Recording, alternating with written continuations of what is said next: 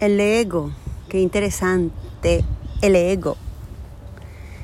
Ah, para mí particularmente y para muchos también, el ego es indispensable y importante que lo tengamos y que lo reconozcamos, porque en muchas situaciones como de peligro, como de supervivencia, como de echar para adelante, ¿quién sale ahí? El ego.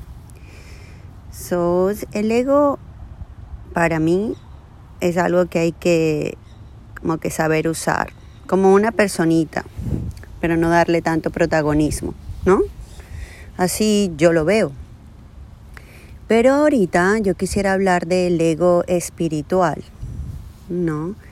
Eh, y desde el punto de vista de un curso de milagro, que nos enseña que nos enseña que todos somos iguales, que todos venimos de una misma fuente y que lo único que es real es el amor.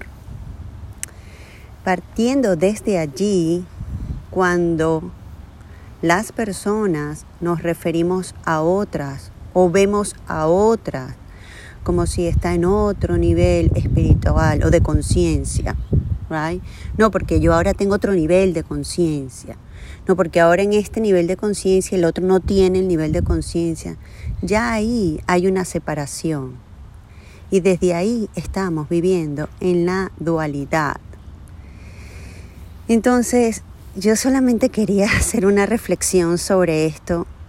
Eh, las personas que están en el mundo espiritual, en el mundo de la conciencia, veamos al otro que es igual que nosotros, que es una lucecita igual que a lo mejor está en, en otro momento de su aprendizaje, está bien, pero cuando nosotros, a lo mejor de forma muy inconsciente, y, pero es egoica, es un poco egoica, decir, no, pero porque yo con este nivel de conciencia lo puedo ver diferente y la otra persona no, porque está en otro nivel de conciencia.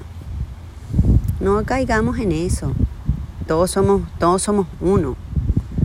Sí, y veamos al otro con, con compasión, con amor. Eh, solamente eso que quería expresar aquí y poner este post en mi red social Instagram, que es la única que tengo.